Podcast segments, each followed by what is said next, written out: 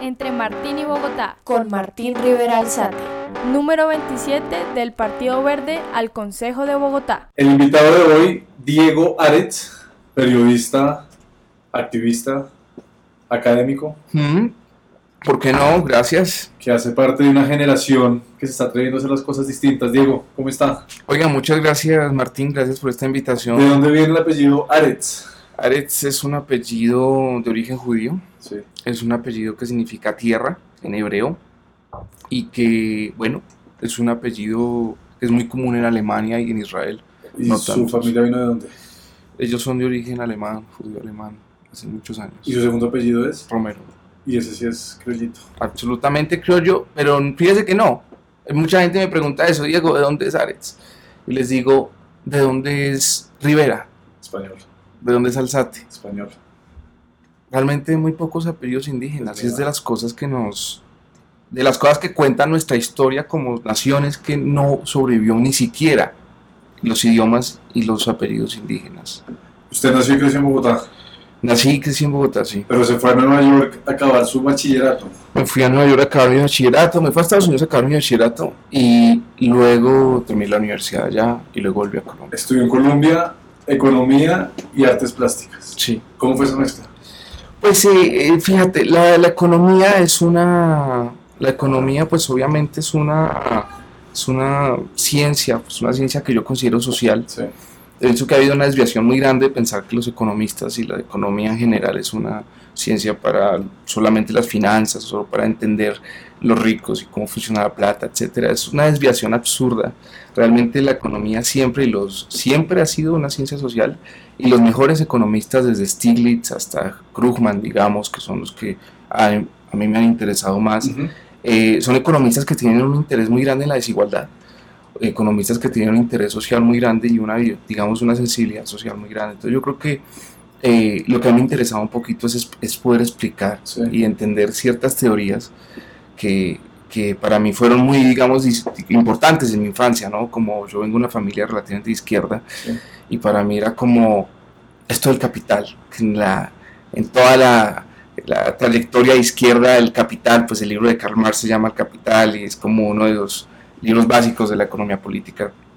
Y claro, uno se pregunta y se preguntaba, ¿cómo funciona realmente esto? ¿Cómo funciona realmente que hay una gente que acumula y acumula y que hay un 99% que no tiene? ¿Cómo funciona el Estado como regulador? ¿Y Preguntas si esas preguntas? No, todavía las tengo, todavía las tengo, pero creo que eso es bueno. Creo que, creo que resolver las preguntas quizás es el, es el, yo creo que una de las cosas que pueden ser el, el- el final de una vida y un final triste sería resolver todas las preguntas. ¿Y cómo fue esa mezcla con artes plásticas? ¿Por qué artes plásticas? Bueno, eh, las artes son un absoluto interés, Sí. es como algo absolutamente... eh, mire, en las artes plásticas se, se dan ciertas libertades de abstracción Sí. que no es fácil encontrar en casi nada, ¿sí? Y también comunidad. Hay un tema importante en las artes plásticas, incluso aquí en Colombia hay una comunidad. La gente conoce a los curadores, los artistas se conocen entre sí. Eh, obvio, eso como cualquier comunidad tienen sus riffs y tienen sus diferencias, pero a mí me interesaba mucho este tema comunitario de las artes y también que se dan las libertades de abstracción. O sea, usted va a ver la obra de Duchamp y una rueda de bicicleta y pues el arte contemporáneo está llena de ese tipo de, de abstracciones que son increíbles. Y yo pienso que, y en eso yo pienso que Antanas ha sido un gran artista hablando de política, para hablar un poquito de política, porque yo creo que las sociedades sí necesitan ideas más abstractas para entender cosas más profundas y entenderse de una manera más profunda. ¿Y de los, de los artistas colombianos contemporáneos o, o, pues que ya no estén? ¿Usted cuál le resaltaría? ¿Cuál, ¿Qué obra le gusta? Mira, en los ¿Cuál últimos años, en los últimos años, eh, la obra Chibolet de Doris Salcedo ha sido como, pienso que Doris ha intentado de alguna manera llegarle a una población más grande de colombianos, eso hay que reconocerlo. Es, a uno le guste o no la obra de Doris, yo reconozco eso. A mí me parece que el arte sí debe tratar de conectar a la gente. No puede quedarse solo en las élites, en Arbó, en las galerías de arte en el norte. No, me parece que un arte que quiera realmente dialogar con las personas y con un, un país, y especialmente un país tan deprimido y, y- o no tan deprimido, más bien un país que ha sufrido el conflicto como el nuestro. Y usted, usted cómo entra el periodismo? ¿Por qué el periodismo? Em, yo soy de esa generación como usted, como su esposa, que eh, su esposa, ¿no? Sí, sí, sí. Que se quedaron absolutamente impactados por la paz de Santos. Y, y quizás más que la paz de Santos, la paz. O sea, una generación que no venía de militar políticamente. Eh, de hecho, no es una generación que militara, o que militara políticamente. Yo creo que todos nosotros éramos un poco escépticos de la política. Y yo creo que la paz nos, nos sacudió. La paz nos sacó, nos sacó de nuestra casa, nos sacó de nuestra estaba en Nueva York? No, yo ya estaba, ya estaba acá. Y, y yo comencé a viajar, eh, comencé a viajar a las zonas veredales, a las zonas con las FARC. Era un momento en que ellos todavía tenían armas, tenían acompañamiento de la ONU. ¿Ya firmado el proceso? Ya firmado, ya firmado el proceso. Ya firmado, pero ellos todavía estaban en, los, en lo que llaman las zonas veredales. Estas zonas son unos lugares... en flota preguntando o dentro de un programa? No, yo fui con algunas cosas de Naciones Unidas que estaba trabajando, digamos que estaba cercano.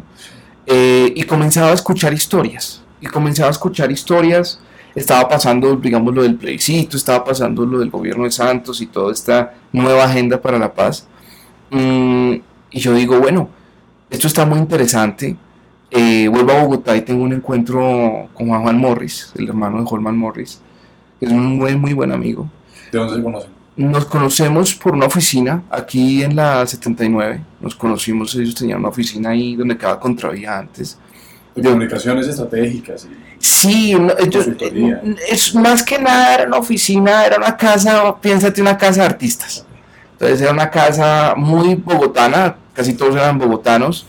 Era una casa donde parchaba Andrea Echeverry, paseaba, digamos, los artistas del, del momento, hacían fiestas chéveres, digamos, pero bueno, esto, después de lo de, digamos que era un espacio bastante chévere, sí. era un espacio de arte, era un espacio en la zona de los anticuarios, y ahí yo tenía un espacio con la productora, que teníamos una, teníamos una productora con los amigos, y ahí yo conocí a Juan, él comenzó a escucharme, y digamos que comenzamos a hablar, ¿no?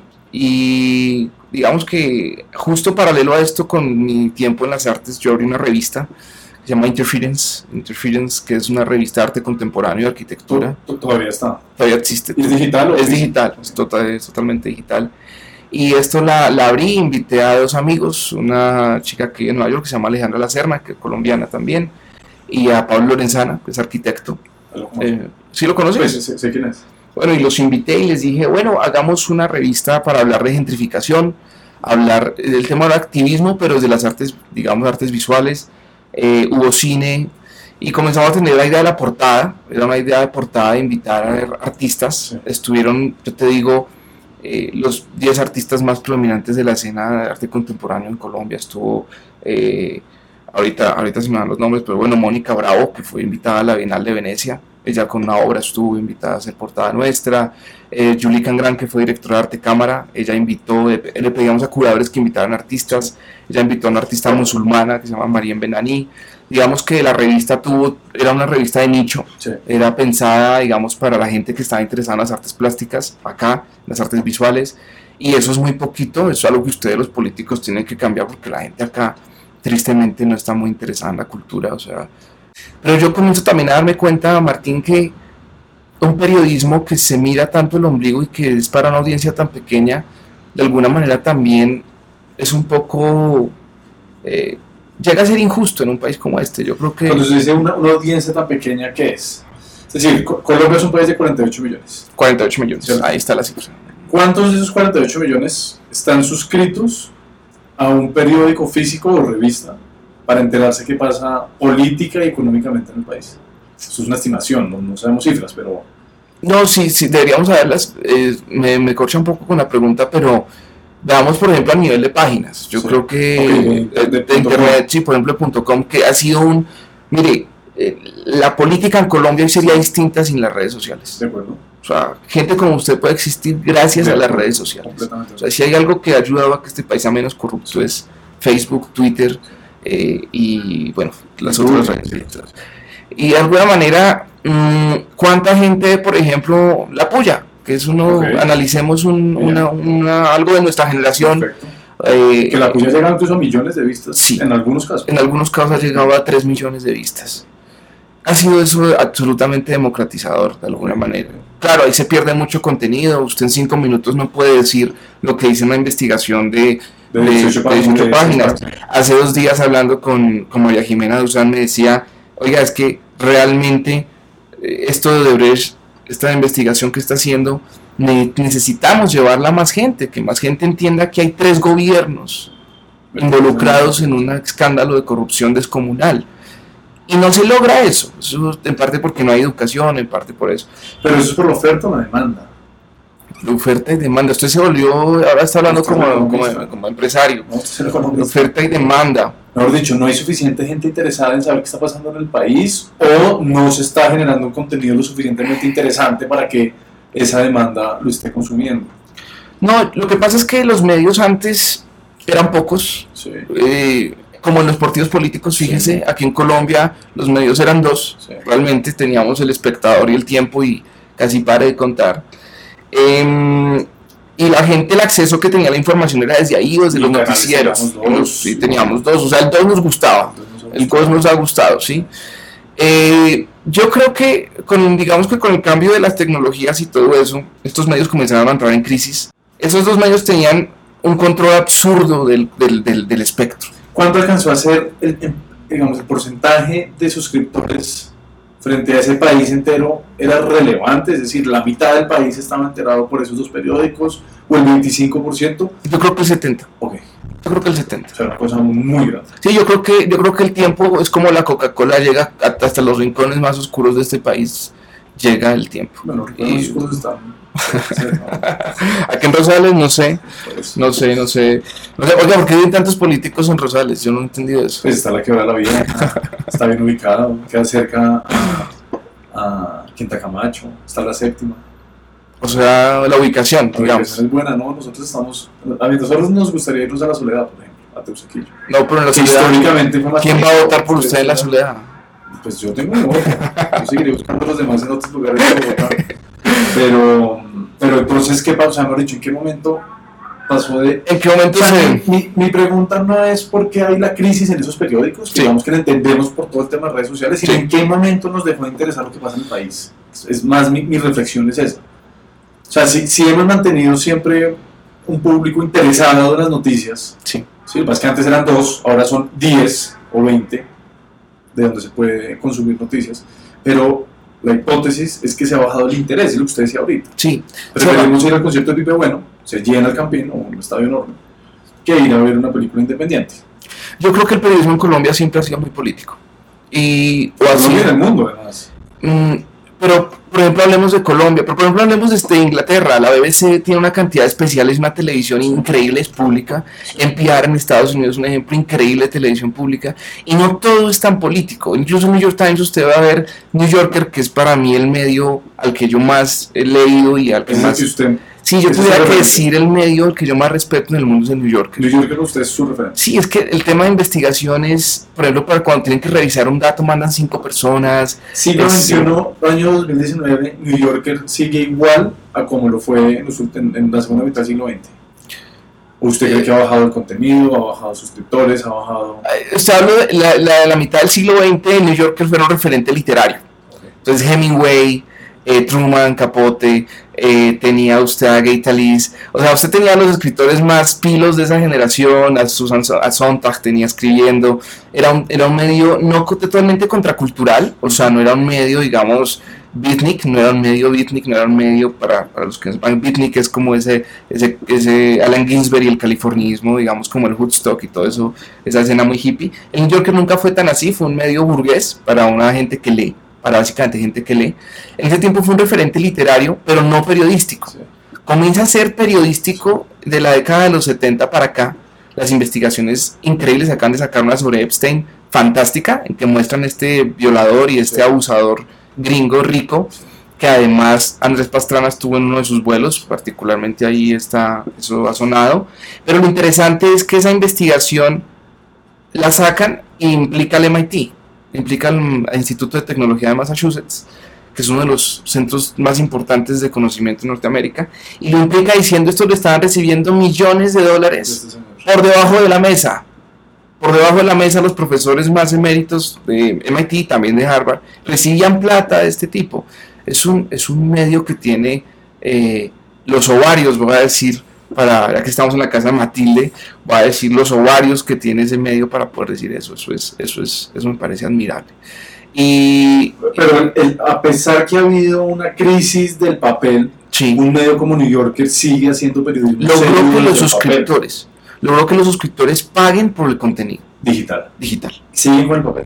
Siguen con papel, Pero ha- ha- se, se ha bajado la, la venta de papel, ha aumentado el digital. Y cobran por el digital. vea, el digital no lo cobran, ¿sí? pero si usted quiere tener todo, usted paga.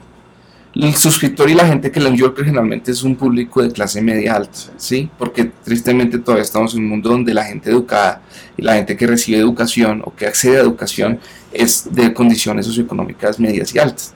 Y eso incluso para Estados Unidos. Eh, ellos han logrado dos cosas. Una, mantener el impreso, sí. Con los suscriptores. vale 7 dólares, que no es poquito tampoco, eh, con los suscriptores de internet. Y dos, aumentar la audiencia. Hoy el New Yorker lo leen en India al mismo tiempo que en Nueva York, al mismo tiempo que en Bogotá, al mismo tiempo que en Berlín. Y han aumentado una audiencia y han entendido a moverse en una audiencia mucho más grande. ¿Qué ventajas tiene el inglés, digamos? O como piensan el periodismo desde el inglés, lo piensan mucho más global.